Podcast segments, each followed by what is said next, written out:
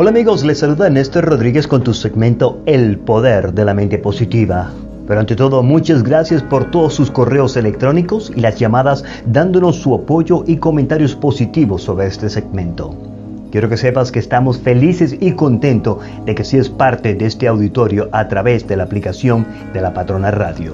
Para nosotros es un honor y privilegio poder llegar a sus hogares, lugares de trabajo, en su carro, donde quiera que estés. Muchas gracias por su apoyo.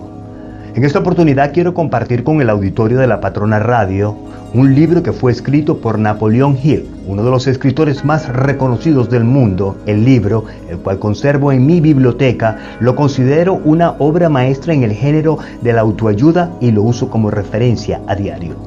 Este libro fue publicado en los Estados Unidos en 1937, en uno de los peores años de la Gran Recesión. Su título, Piense y hágase rico inauguró el género de la literatura de superación personal, más conocido en nuestros días como la autoayuda.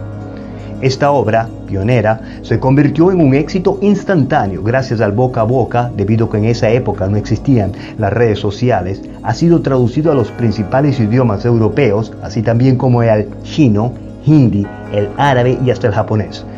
Desde su publicación ha vendido más de 70 millones de copias legales, considerado por algunos como la guía práctica de negocio más relevante del siglo XX. Sus sucesivas ediciones han vendido millones, ya que han sido avaladas por testimonios de personalidades de la empresa pública y del deporte. Algunas personas han sido Henry Ford, Theodore Roosevelt y Thomas Edison. Napoleon Hill desencadenó una polémica que continúa afectando al género de la superación personal hasta el día de hoy. Mientras tanto, sus partidarios subrayan su utilidad a la hora de guiar y encauzar los periodos de crisis, cambio y transición. Sus detractores le achacan un voluntarismo vano, sensacionalismo y superficialidad. Piense y hágase rico se basa en el trabajo anterior de Napoleón Hill, La ley del éxito, que se dice es el resultado de más de 20 años de estudio de muchas personas que habían alcanzado grandes fortunas personales.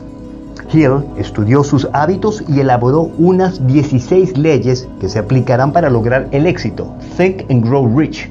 Los condensa proporcionando al lector 14 principios en forma de la filosofía del logro. El libro afirma que el deseo, la perseverancia pueden impulsar a uno a grandes alturas si uno puede suprimir los pensamientos negativos y concentrarse en metas a largo plazo. Estos 14 principios serán desarrollados en las próximas semanas, así que esté pendiente con papel y lápiz.